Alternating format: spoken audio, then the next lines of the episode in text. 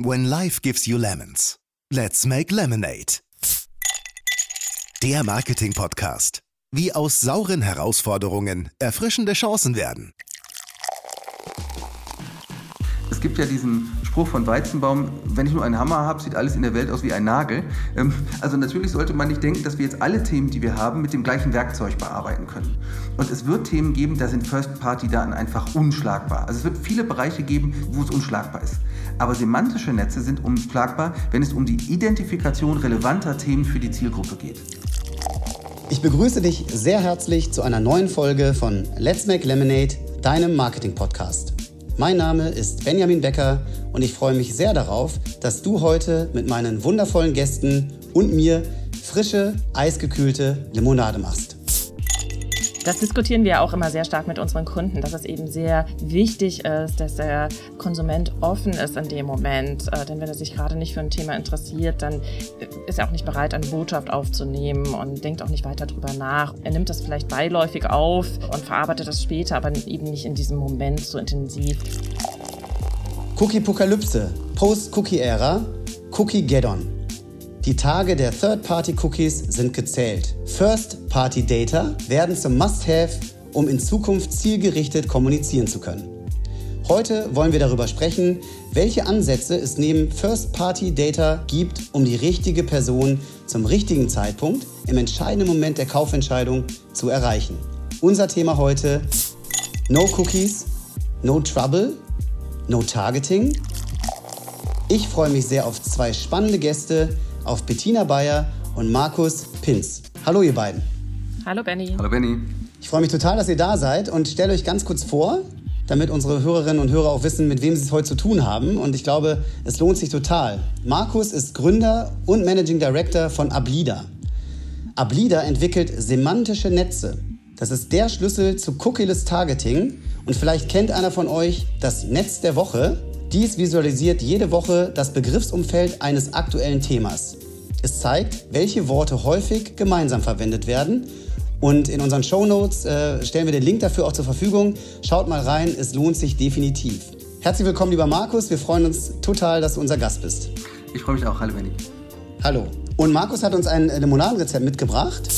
Wenn Werte das Wichtigste in unserem Leben sind, dann sollten wir sie auch unseren Algorithmen beibringen. Ich bin sehr gespannt, was du dazu uns äh, noch zu erzählen hast. Und ähm, ja, wie gesagt, ich freue mich sehr auf das Gespräch mit dir. Bettina ist Managing Partner im Client Service der OMD Düsseldorf und betreut seit über 20 Jahren Kunden aus verschiedensten Branchen und begeistert sich immer wieder für neue Ideen und Kommunikationslösungen. Ein weiteres Herzensthema, welches Bettina in unserer Gruppe treibt, ist Every Opportunity. Eine Initiative zur Förderung von Gleichbehandlung unabhängig von Alter, Sexualität, Ethnie etc. Schön, dass du bei uns bist, liebe Bettina. Genau, herzlich willkommen. Vielen Dank, Benny, für das Intro. Ich freue mich auch sehr, hier zu sein. Bevor wir zu deinem Limonadenrezept kommen, kann ich äh, vielleicht unseren Hörerinnen und Hörern sagen, Bettina ist es zu verdanken, dass ich hier ähm, tatsächlich auch gender und äh, ich, ich freue mich total, dass ich den Hinweis gekriegt habe von Bettina. Sehr gerne. Ähm, am Anfang habe ich, ich weiß nicht, ob es der aufmerksame Hörer mitgekriegt hat, immer nur von Hörern gesprochen. Und Bettina hat mich netterweise darauf hingewiesen. Vielen, vielen Dank dafür. Ich glaube, das äh, macht die Sendung dann gleich noch mal besser. Genau. Und ähm, ja, Bettinas wirklich frisches Limonadenrezept, frei nach Max Frisch, lautet Krise ist ein produktiver Zustand. Man muss ihm nur den Beigeschmack von Katastrophe nehmen. Ja, auch hier bin ich gespannt, ob du uns das noch ähm, zu unserem Thema einordnest. Auf jeden Fall herzlich willkommen, schön, dass ihr da seid und ich freue mich total auf das Gespräch mit euch. Markus, ähm, wir haben gerade schon gesagt, es gibt das Netz der Woche, wo du äh, dir anguckst, was in Deutschland gerade trendet und der Top-Trending-Begriff ist. Ähm, sag uns doch mal, was in dieser Woche ähm, der spannende und vielleicht auch unerwartete Begriff ist, ähm, der das Netz beschäftigt. Zu Beginn der Woche waren das ganz klar die Pandora Papers. Also nichts hat die Pandora Papers geschlagen. Die Pandora Papers haben die Nachrichten dominiert. Dann kam aber relativ schnell die Tücken des Border Gateway Protokolls und vielleicht haben noch nicht alle von diesem Begriff gehört. Das Border Gateway Protokoll war der Grund, warum es in der Facebook-Infrastruktur zu so großen Ausfällen gekommen ist. Und gegen Ende der Woche folgten dann die Verleihung der Nobelpreise. Und ich glaube, dass alle drei Themen viele frische neue Begriffe gebracht haben und uns auch alle noch eine lange Zeit beschäftigen werden. Prima, und das können wir ganz gut verifizieren, weil wir heute in KW 40 aufnehmen. Und es kann sein, dass der Podcast ein wenig später erst ähm, eure Ohren trifft. Von daher äh, habt ihr ungefähr das Gefühl und könnt prüfen, ob es auch heute noch so trendet und genau ein heißes Thema ist. Total spannend. Ähm, und auch äh, Bettina, jetzt um auch so ein bisschen die Kundenperspektive reinzubringen in das Thema. Kannst du uns ein Gefühl geben, wie deine Kunden das Ende der Cookie-Ära beschäftigt? Was, was treibt sie um? Was sind für Dialoge, die ihr führt? Ja, das ist tatsächlich eine ähm, wunderbare und großartige Frage, weil das sehr vielfältig ist, äh, wie sich meine Kunden oder wie meine Kunden dieses Thema beschäftigt. Ähm, das Ende der Third-Party-Cookie-Era. Ein sehr sperriges Wort, finde ich. und wie gesagt, die Kunden beschäftigen sich ganz auf unterschiedliche Weise damit oder ähm, wir sprechen auch gemeinsam sehr unterschiedlich drüber. Ich würde sagen, das bewegt sich zwischen Krise, viel Sorge, Unsicherheit, aber auch auf der anderen Seite halt total viel Neugierde, welche Möglichkeiten es weiter für Sie als Werbetreibende geben wird und was ähm, wir als Agenturen auch noch ähm, anbieten können an Lösungen zusammen mit spannenden Partnern eben um eben dann nicht nur über Third-Party-Cookies zu sprechen, ähm, sondern überhaupt die ähm, relevanten Zielgruppensegmente zu erreichen, um die es ja dann am Ende geht. Ja, und da mischt dann doch oft so eine ähm, große Zuversicht mit, dass wir ihnen auch aufzeigen können, welche andere Möglichkeiten und Optionen es gibt, eben die eine deutlich höhere Relevanz haben. Also ich überbetone dieses Wort Relevanz hier auch schon mal direkt, äh, um mit Zielgruppen äh, zu kommunizieren. Denn das ähm, wird es am Ende sein, was die Kunden auch in der Kommunikation hält ähm, und sie dann auch wieder für Marken begeistern wird oder weiterhin begeistert. Und genau in diesem Zusammenhang ähm, sind wir dann ja auch äh, mit verschiedenen Partnern und eben auch mit Markus äh, von Amplida ins Gespräch gekommen, in den Austausch gekommen. Ich will jetzt gar nicht hier zu viel erzählen. Benny hat es im Intro für dich auch gesagt. Ihr, ihr entwickelt semantische Netze, aber ich bin nicht sicher, ob alle Hörerinnen und Hörer äh, schon so richtig wissen, was das ist und sich damit auch schon so beschäftigt haben. Deshalb magst du einmal kurz beschreiben, was ihr eigentlich macht und was äh, semantische Netze eigentlich sind und was das bedeutet tatsächlich tatsächlich. Sehr gerne, Bettina. Semantische Netze sind eine Visualisierung von semantischen Zusammenhängen.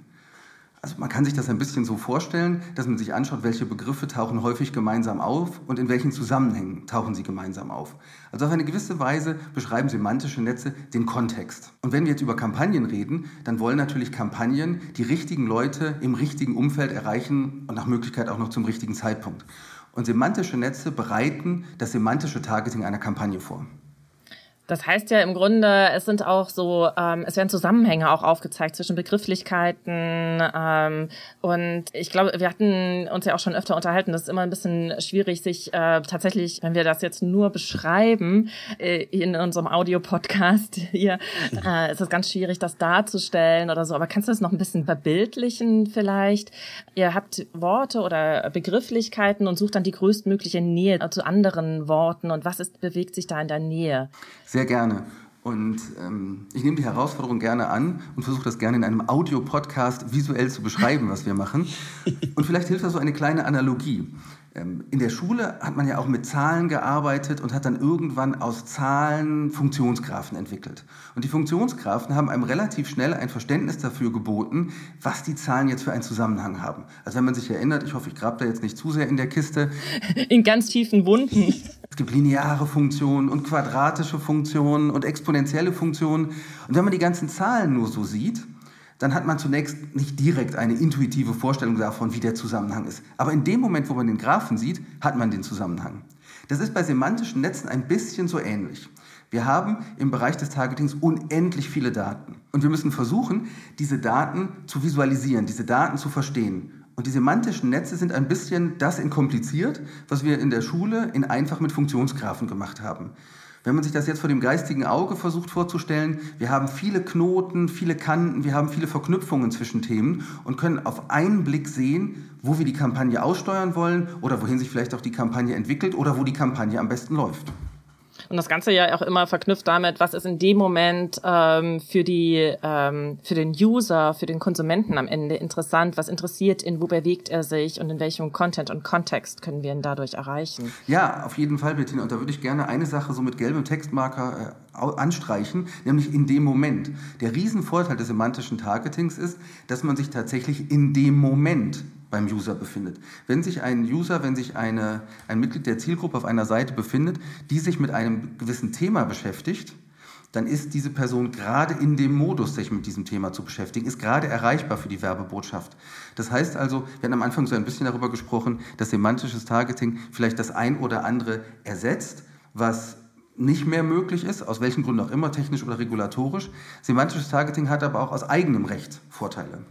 Und die wären? Der Hauptvorteil ist, dass man im richtigen Moment die Person erreicht. Also wenn ich mich gerade mit einem Artikel beschäftige, wo es um Elektroautos geht, dann werde ich mich wahrscheinlich gerade in diesem Moment für das Thema interessieren. Also sehr offen sein. Äh, ganz genau. Also schon ein bisschen ja. besser, als wenn ich nur eine allgemeine Affinität habe. Das diskutieren wir auch immer sehr stark mit unseren Kunden, dass es eben sehr wichtig ist, dass der Konsument offen ist in dem Moment. Äh, denn wenn er sich gerade nicht für ein Thema interessiert, dann äh, ist er auch nicht bereit, eine Botschaft aufzunehmen und ähm, denkt auch nicht weiter drüber nach oder es, ähm, er nimmt das vielleicht beiläufig auf und verarbeitet das später, aber eben nicht in diesem Moment so intensiv. Und wir hatten ja auch schon eine ganz spannende Kampagne zusammen umgesetzt für einen äh, Kunden aus dem Dienstleistungs- oder aus dem Logistikbereich und das war vor allem spannend. Was ich da cool fand, war zu sehen, wir hatten ähm, ja eine sehr spitze Zielgruppe, eine B2B-Zielgruppe, die wir klar natürlich soziodemografisch abbilden können, aber am Ende treffen wir dann viel mehr als Menschen, die sich in einem Logistikunternehmen, mit einem Logistikunternehmen beschäftigen, sondern gehen wir viel, viel zu breit. Und ähm, in der Kampagne konnten wir tatsächlich mit euch dann auch das stärker ähm, targeten, äh, sehr viel spezifischer werden und die Konsumenten, also in dem Fall die B2B-Zielgruppe, auch in einem sehr ja, contentstarken Umfeld und sehr, mit einem sehr starken Content und Kontext einfach erreichen und sehr relevant auch ansprechen. Und ähm, das fand ich auch einen ganz äh, starken Punkt einfach in dem Moment für so, ein, für so eine sehr spitze Zielgruppe. Die Kampagne, die du gerade angesprochen hast, ist auf eine gewisse Weise auch ein Paradebeispiel, glaube ich, für das, was semantisches Targeting gut kann. Wir haben eine B2B-Zielgruppe, die behavioristisch schwer zu kriegen ist. Und die, wenn sie überhaupt behavioristisch zu erreichen ist, dann doch zu relativ hohen Preisen. Das heißt also, wir haben hier einmal eine qualitative Komponente, aber auch eine quantitative oder kaufmännische Komponente. Und in beiden ist semantisches Targeting stark. Und wenn ich da noch äh, ergänzen darf, einmal, weil das wirklich ein tolles Beispiel war, ähm, die Zielsetzung der Kampagne lag ähm, ganz klar auf Qualified Visits ähm, auf der Webseite des Kunden. Und durch diese ständige Optimierung und Verfeinerung auch innerhalb der Kampagne und aber die sehr relevante Ansprache der Zielgruppe äh, konnten wir am Ende wirklich sehen, dass äh, mit den semantischen Netzen wir da eine Kampagne geschaffen hatten, wo genau dieser Baustein ein Top-Performer war, sowohl Qualified Visits als auch Verweildauer auf der Seite. Und das ähm, hat mich wirklich sehr beeindruckt. Aber wenn wir jetzt weiterdenken, das ist ja eine sehr spitze Zielgruppe. Wie sieht das dann mit breiten Zielgruppen aus? Ähm, was für Vorteile siehst du da auch? Oder hast du da Beispiele, die da wunderbar funktioniert haben auch? Dadurch, dass der Ausgangspunkt der Kampagnen immer ein semantisches Netz ist, können wir sehr gut diese Reichweiten skalieren, können wir sehr gut die Zielgruppen ausweiten oder auch wieder eng führen. Das ist vielleicht so ein Riesenvorteil gegenüber dem alten klassischen Keyword-Targeting oder wie auch immer man das nennen möchte. Das heißt, wir können uns innerhalb der semantischen Netze bewegen. Also wir können sagen, wir wollen jetzt in einem bestimmten Bereich des Netzes uns weiter bewegen. Da ist dann die spitze Zielgruppe, die wollen wir erreichen. Wenn wir aber eher einen Fokus auf größere Gruppen haben, dann können wir die Assoziationen weiterziehen. Wir haben hier eine Stellschraube, mit der wir immer genau das Verhältnis von Reichweite zu Zielgenauigkeit einstellen können, das wir für unsere Kampagne brauchen. Darf ich da eine Frage stellen? Weil ihr, ihr seid ja bei beides echt Experten in dem spezifischen Case. Wie muss ich mir das vorstellen? Spitze Zielgruppe in der Logistikbranche. Also ihr, ihr habt angesprochen, Entscheider im Logistikbereich. Und wie genau hat das semantische Netz funktioniert? Also stelle ich mir das vor, dass der Entscheider, den ihr ansprechen wolltet, gerade vor seinem, in Anführungsstrichen, Rechner sitzt und sich äh, auf, auf Webseiten bewegt, die eine festgelegte Begriffe ähm, beinhaltet. Also sprich ähm, LKW, äh, Flugzeug, was auch immer, äh, Cargo, ähm, was, wie auch immer die Liste aussah. Und da bewegt er sich und ihr seht, okay, diese Person, die da gerade sich im Internet bewegt, ist auf relevanten Seiten unterwegs. Und dann wurde, wurden Werbemittel ausgespielt in diesem Moment und vielleicht auch in den, in den Momenten danach. Ist das so ein bisschen so die, die Funktionsweise dieses Ansatzes oder erklärt das doch vielleicht einfach nochmal ganz praktisch, wie, wie das dann funktioniert hat? Die Kundinnen und Kunden wissen meistens ziemlich genau, welche Zielgruppe sie erreichen wollen. Und das haben sie durch Marktforschung herausgefunden, durch frühere Kampagnen. Das ist meistens etwas, das im Briefing sehr präzise drinsteht. Das Schwierigere ist, welche Themen interessiert diese Zielgruppe gerade in diesem Moment. Und da kommen wir ins Spiel. Das heißt, wir bekommen ein Zielgruppenbriefing und übersetzen das sozusagen in aktuelle semantische Themen. Das können, wenn wir jetzt über Logistik reden, Logistikengpässe sein. Das kann aber auch sein, dass irgendwo mal wieder ein Schiff quer steht äh, und irgendwas blockiert. Das heißt also, das sind teilweise sogar tagesaktuelle Themen. Und genau auf diese tagesaktuellen Themen können wir die Kampagne dann targeten. Wie funktioniert das ganz praktisch?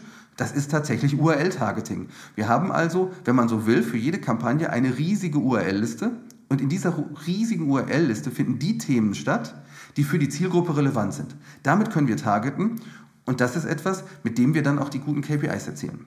Vielleicht fragt ihr euch, warum haben wir das nicht schon früher gemacht? Das ist doch eigentlich eine geniale Methode. Wir können URL-basiert targeten. Wir können ganz genau targeten. Solche Sachen wie Brand Safety sind kein Problem. Also wir, wir haben so viele Vorteile. Warum nicht schon früher?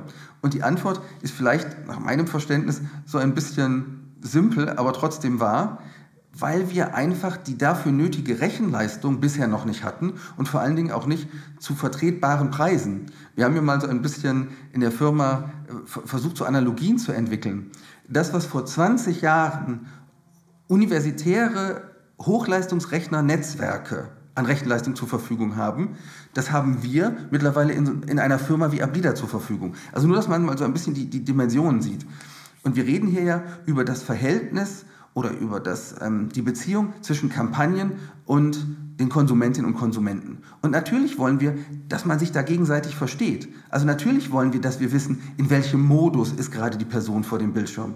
Das ist natürlich etwas, das wir auch schon immer wollten.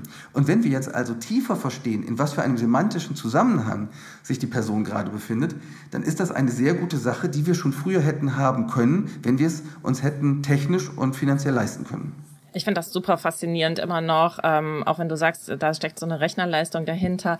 Ich glaube, wir müssen das auch nochmal für die Zuhörerinnen und Zuhörer auch nochmal auf eine visuelle Basis bringen. So sehr ich äh, fasziniert bin, äh, sehr ins Technische kommen.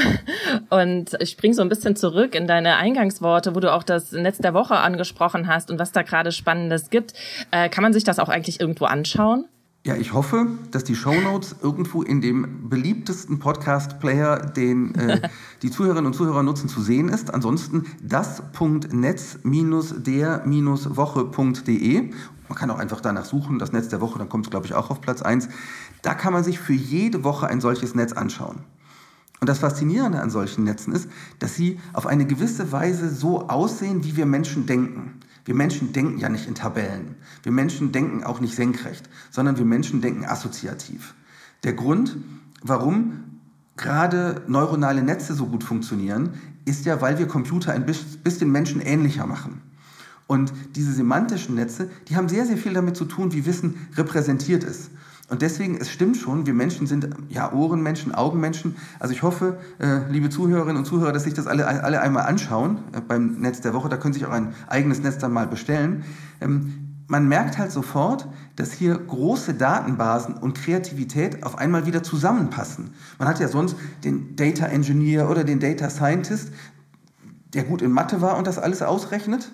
Und dann hat man die Kreativen, die mit Leidenschaft sich um Kampagnen kümmern, die die Leute bei ihrem Herzen packen. Und das war immer so ein bisschen schwierig, dass man sich gegenseitig inspiriert. Und mit den Netzen der Woche versuchen wir auch ganz kundenspezifisch solche Inspirationen zu liefern, die wir dann im nächsten Schritt auch in ein Targeting umsetzen können. Das heißt, das pendelt immer so ein bisschen hin und her. Die Netze sind eine Visualisierung von großen Datenmengen. Und das Targeting produziert auch wieder große Datenmengen. Und wir sind irgendwo so dazwischen. Ich fände es äh, wie gesagt, riesengroß und faszinierend. Was war denn für dich in den letzten äh, Tagen oder Wochen die spannendste Anfrage? Um welches Thema ging es dann da? Also gab es irgendein Schlagwort oder irgendeine Herausforderung, was ihr gefunden habt und welche Zusammenhänge konntet ihr da feststellen? Oder war es tatsächlich ein Netz der Woche, das du besonders spannend fandest? Das Gute ist, dass ich jetzt einmal auf das Netz der Woche gucken kann und einmal schauen kann, was es da denn für. Und verändert sich das eigentlich ständig? Also wir, wir haben jede Woche haben wir ein neues Netz, ja. Nee, aber ist, ist das ein lebendes Netz, das sich dann auch, während man noch drauf schaut, oder ist es dann einmal eine Abbildung? Das ist tatsächlich die Momentaufnahme. Mhm. So, aber jetzt will ich dann auch mal schauen. Ähm, so, jetzt, jetzt, jetzt habe ich nachgeguckt, jetzt kann ich die Frage auch beantworten. In den letzten Wochen waren schon sehr viele politische Themen sehr spannend. Das muss man schon sagen. Und damit meine ich gar nicht nur die Bundestagswahl, die natürlich auch extrem relevant ist ähm, für alles, was da kommt, sondern auch im weltpolitischen Zusammenhang. Ähm, vielleicht ist das ähm, bei der einen oder anderen schon wieder aus dem Gedächtnis fast entfallen. Aber was in Afghanistan passiert ist, das ist zum Beispiel eine ziemlich erschreckende Sache gewesen, die sich natürlich semantisch zumindest in den Tagen Mitte August abgebildet hat. Ähm, dann hatten wir Mitte Juli das, ähm, das A-Hochwasser oder das Hochwasser im Allgemeinen und die Verwüstungen dort.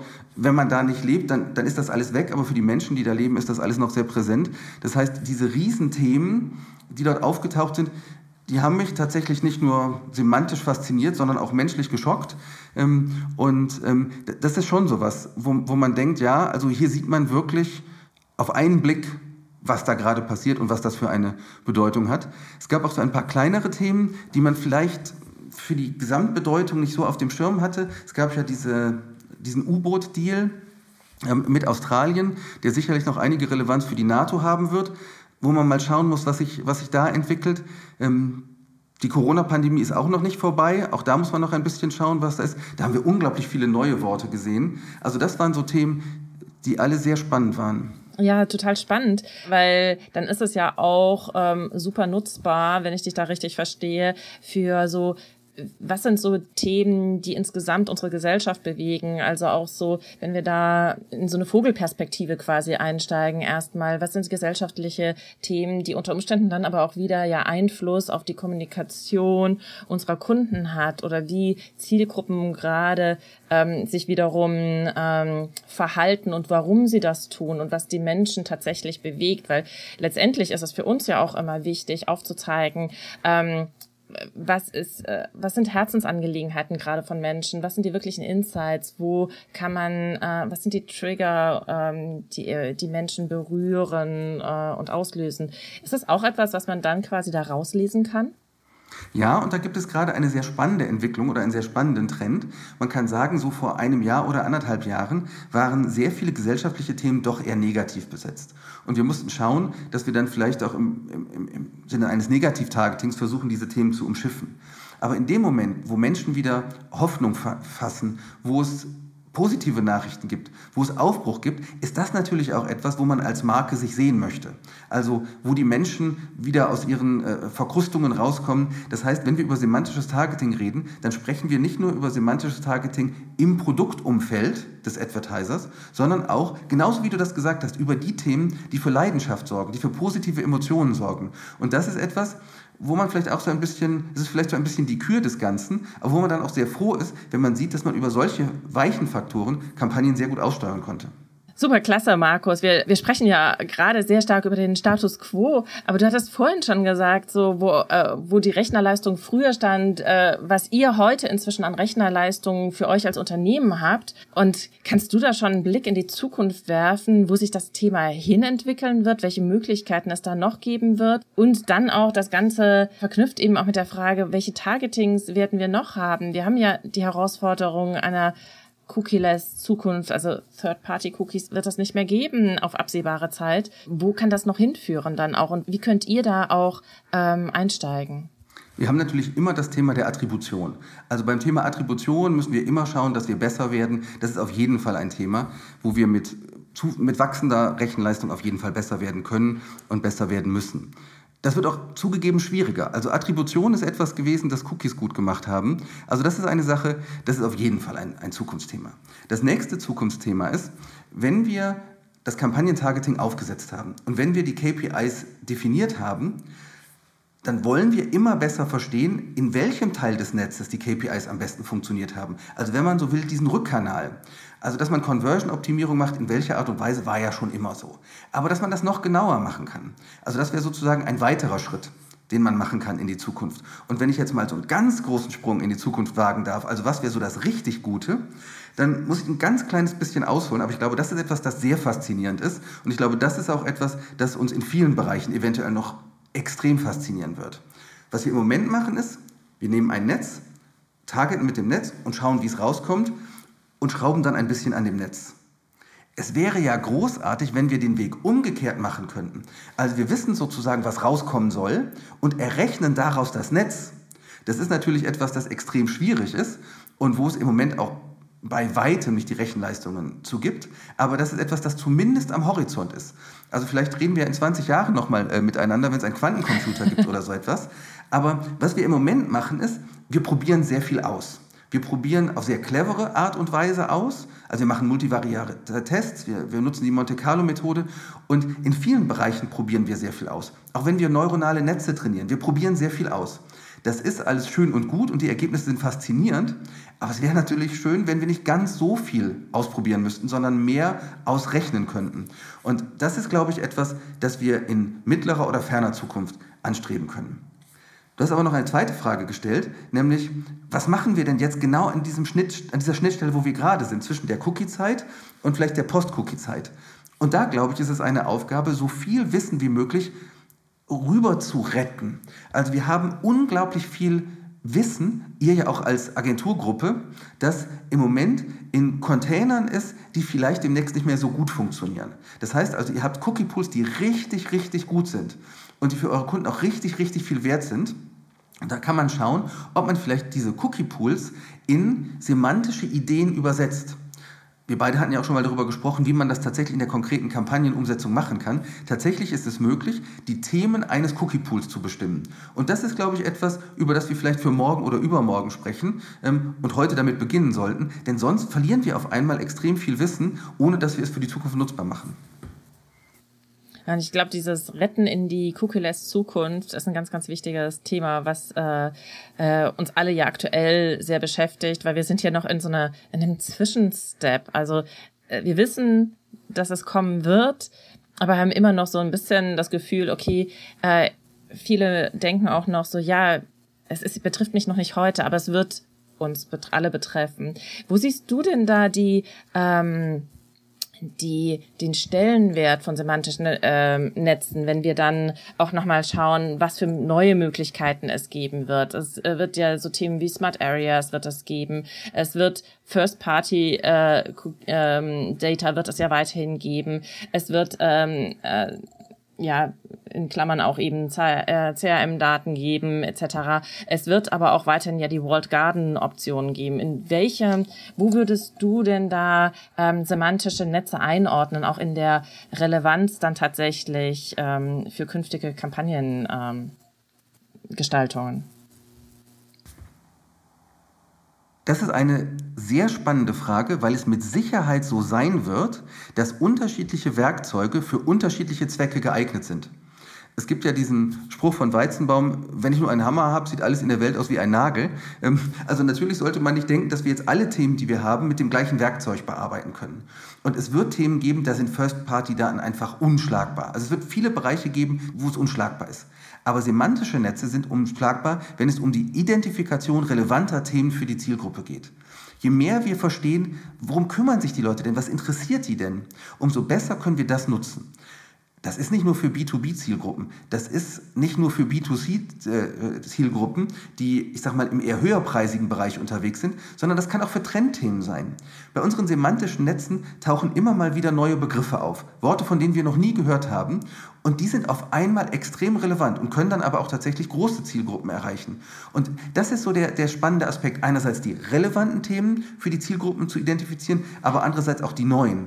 Das kennt man ja. In dem Moment, wo eine Marke mit einem neuen Thema identifiziert wird, wo vielleicht eine Marke auch einen Trend setzen kann, in dem Moment hat sie gewonnen. Das heißt, das semantische Targeting würde ich in diesen beiden Bereichen sehen. Die relevanten Themen und die neuen Themen.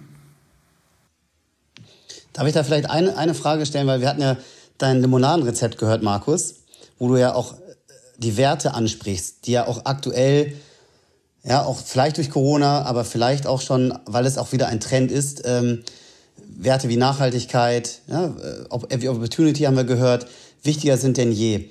Ähm, wie, wie passen die in, in äh, das semantische Targeting? Weil du sagst ja, wir müssten sie unseren Algorithmen beibringen. Ähm, und für mich klingt es so, als könnte man das mit diesem Ansatz, den, den wir gerade besprechen, sehr, sehr gut umsetzen. Auch da erzähle ich gerne von einer konkreten Kampagne, die wir gerade mit eurer Agentur äh, umsetzen. Und zwar aus dem Bereich Employer Branding. Wenn man sich dann Bereich Employer Branding anguckt, dann sind die Werte, die die potenziellen Bewerberinnen und Bewerber haben, extrem relevant. Jeder möchte einen Purpose verfolgen. Jeder möchte die Welt ein bisschen besser machen. Und gerade die Leute, die sich die Jobs aussuchen können, für die ist es extrem wichtig, dass es insgesamt in das Wertgefüge passt. Und natürlich ist Nachhaltigkeit ein Riesenthema. Ähm, und Semantik bedeutet ja, dass wir verstehen, was dieses Thema uns sagen möchte. Und der Weg zwischen der Bedeutung und Werten ist nicht mehr weit. Also wenn wir verstehen, mit welchen Themen sich jemand beschäftigt, dann haben wir auch verstanden, was jemandem wichtig ist. Das heißt, wir können jetzt nicht nur auf demografische Zielgruppen targeten, sondern wir können auf wichtige Themen und sogar auf Werte targeten. Und das ist etwas, das wir, glaube ich, in Zukunft noch sehr viel nutzen werden und das wir auch sehr viel nutzen müssen, denn die Entscheidungen, die wir Menschen fällen, sind immer komplexe Entscheidungen. Wir kaufen nie nur wegen, wegen des Preises. Wir, wir kaufen wegen der Marke, wegen des Markenimage, wegen der, ähm, wegen der Markentonalität und wegen des Wertegefüges, für das eine Marke steht. Das semantische Targeting ist für diesen Bereich sehr gut geeignet. Vielen Dank. Ich finde das ein, ähm, nochmal ein guter Punkt, den Markus da auch bringt. Wir kaufen, oder Konsumenten, und das sind wir ja in unserem Privatleben auch, kaufen tatsächlich nicht seltenst wegen des Preises oder aus sehr rationalen Gründen, sondern zu 99 Prozent sind es emotionale Entscheidungen und äh, die uns äh, als Menschen, als Konsumenten zu einem Kauf, zu einer Entscheidung für ein Produkt hinführen. Und ähm, ja, deswegen fand, finde ich das nochmal ganz spannend, dass du das nochmal so aufgegriffen hast, Markus, ähm, und auch nochmal so dargestellt hast. In diesem Zusammenhang ist es vielleicht auch interessant, dass sich semantische Netze ganz gut eignen, um Wettbewerberanalyse zu machen. Wenn man sich mal anguckt, wo das eigene Produkt sich semantisch befindet und wo sich das Produkt der Wettbewerberinnen und Wettbewerber befindet, dann ist das für manche Leute eine schöne Erfahrung, aber für andere auch nicht. Kann sehr schmerzvoll sein. ja, das ist, das ist völlig richtig. Wir wissen ja alle, wir, haben ja alle Assoziationen. Wenn, ihr, wenn wir über unsere Lieblingsmarken nachdenken, über unsere Lovebands, wir haben alle Assoziationen. Und das ist schwierig, so etwas aufzuschreiben. Also das ist schwierig, einen Text zu schreiben, in dem wir das machen. Aber so ein semantisches Netz für eine Marke kann diese Assoziation sehr häufig sehr schnell sichtbar machen. Und das, was man vielleicht als Bauchgefühl hat, das sieht man dann auf einmal. Und das macht es auch in Kundengesprächen so ein bisschen einfacher, weil man dann so ein bisschen was Konkreteres hat, über das man reden kann. Und wo man dann auch sagen kann, naja, vielleicht wollen wir aber mit unserer Kampagne jetzt doch ein bisschen mehr uns in diese Richtung entwickeln und kann dann auch sehen, ob die Kampagnen den Erfolg haben, den man sich wünscht. Also ob sich zum Beispiel in zwei, drei, vier, fünf Wochen ähm, der, ich nenne es mal semantische Fingerabdruck, in die Richtung entwickelt hat, die man sich für seine Kampagne oder seine Marke gewünscht hat. Das finde ich jetzt einen wirklich spannenden Ansatz nochmal. Da werde ich auf jeden Fall nochmal auf dich zukommen, weil das ist natürlich etwas, wo Kunden immer gerne äh, auch nachfragen, äh, beziehungsweise wo sie ja auch immer sehen, okay, meine Marke steht hier, ich würde mich aber lieber in diese Richtung bewegen. Da sollten wir, glaube ich, nochmal drüber sprechen. Und ich sehe, ich sehe, ich glaube, das ist ein, äh, ich finde auch ein, eine super Überleitung. Titel der heutigen Folge, No Cookies, No Trouble, No Targeting suggeriert ja, No Cookies, oh Mist, wir haben hier vielleicht eine Krise. Und Bettina, du hast es gesagt, ja, oder du hast, du hast es zitiert, ja, Krise ist ein, äh, ein produktiver Zustand. Ja, und ich glaube, wir haben in dieser heutigen Folge, ihr habt in dieser heutigen Folge sehr, sehr, sehr viel dazu beigetragen, dass so der Hauch, der Beigeschmack der Katastrophe genommen wird. Es ist, es ist jetzt kein äh, äh, Showstopper für, für Targeting, dass wir keine Cookies mehr haben. Also ich, hab, ich glaube, ihr habt da sehr, sehr viel spannende Aspekte aufgemacht. Und vielleicht können wir in diesem, in diesem Zuge auch nochmal auf die Sweetest Lemon kommen. Ja, die Rubrik, äh, die wir zum Abschluss immer haben. Ähm, und gerade das Thema positiv jetzt auch ähm, mitnehmen. Was, was ist für euch so der Hauptmehrwert? Ihr habt es gerade schon besprochen, deswegen ist es so ein bisschen vielleicht auch eine Zusammenfassung. Ein paar Sachen habt ihr schon genannt, aber der Hauptmehrwert, was können semantische Netze dazu beitragen, dass wir auch ohne Cookies eben effektiv und effizient targeten können? Ähm, genau, was ist eure Sweetest Lemon für den Einsatz von Semantik im digitalen Marketing? Würde mich noch interessieren. Und ähm, genau, wer mag anfangen? Ich übernehme einfach schon mal. ähm, Super. Für mich ist es, ähm, das haben wir aber habe ich auch eingangs schon gesagt, äh, immer wenn ich über Kampagnen nachdenke oder auch über Zielgruppenansprache nachdenke, ist es doch wichtig, relevant äh, für die Zielgruppe zu sein. Und äh, da bieten semantische Netze einfach eine wahnsinnige Bereicherung. Weil sie Zusammenhänge aufzeigen, äh, was interessiert die Zielgruppe oder was ist die Nähe zu den Themen, die wir transportieren möchten. Und das, das wird einfach ein ganz, ganz starker Baustein in zukünftigen Kampagnen sein. Also das sehe ich auf jeden Fall da, ähm, nämlich den kontextuelle und die, auch die Content-Nähe einfach zu haben. Also am Ende sind dann die Konsumenten offen für die Botschaft und daher ist es tatsächlich für mich eine große Bereicherung. Und ich finde es auch spannend, äh, wie gesagt, das Thema, was wir jetzt zum Schluss hatten, wie können denn dann Wettbewerbsbetrachtungen auch aussehen in Zukunft? Äh, cooles Thema. Vielen Dank, Bettina. Markus, was ist deine Sweetest Lemon? Für mich ist die Sweetest Lemon, dass semantische Modelle nicht nur dazu taugen, dass Computer uns Menschen besser verstehen, sondern auch, dass wir mit semantischen Modellen diese riesigen Datenmengen besser verstehen können. Wir haben angefangen mit semantischen Modellen, um Spracherkennung zu betreiben oder Bilderkennung. Das heißt, das ging immer in die eine Richtung. Aber jetzt haben wir so viele Daten, dass wir Menschen Schwierigkeiten haben, das für Kampagnenplanung, für Markenführung zu nutzen. Und semantische Modelle sind für mich eine Sweetest Lemon.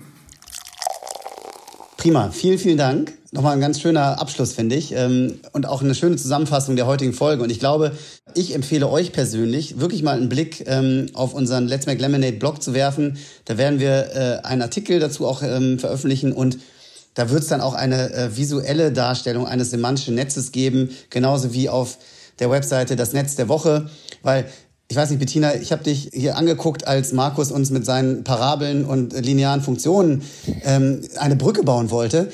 Ähm, bei mir war in der Mitte ein großes, eine große Lücke klaffte auf. Ich weiß nicht, wie es dir gegangen ist. da musste ich ja zwischendurch auch mal lachen. Vor allem ähm, an alle da draußen, bitte nicht erschrecken und nicht in die Schule, Schule äh, zurückversetzt fühlen. Aber genau, ganz, ganz lieben Dank an euch beiden jetzt erstmal, ähm, dass ihr unsere Gäste wart. Es hat mir sehr, sehr großen Spaß gemacht. Ich hoffe, euch auch. Hattest. War ganz toll. Super. Und dann, Markus, ähm, wir notieren das in 20 Jahren, bist du wieder dabei und dann gucken wir nochmal, ähm, was, was, wir, ähm, was wir dann für Rechenpower haben und was dann alles möglich ist. Genau, ganz lieben Dank. Und auch bei dir, liebe Hörerinnen und lieber Hörer, bedanke ich mich sehr, sehr herzlich fürs Einschalten und Zuhören. Ich hoffe, du hattest Spaß mit der heutigen Folge. Bettina und Markus freuen sich bestimmt, wenn du äh, dich bei ihnen meldest. Ansonsten Schau gerne auf letsmakelemonade.de ähm, nach dem Blogartikel. Schau dir ein semantisches Netz an. Und ja, bei Fragen, Anmerkungen freue ich mich jederzeit gerne über deine Rückmeldung unter meinem LinkedIn-Profil oder auf letsmakelemonade.de. Herzlichen Dank, bis zum nächsten Mal, bleib gesund und munter. Ciao.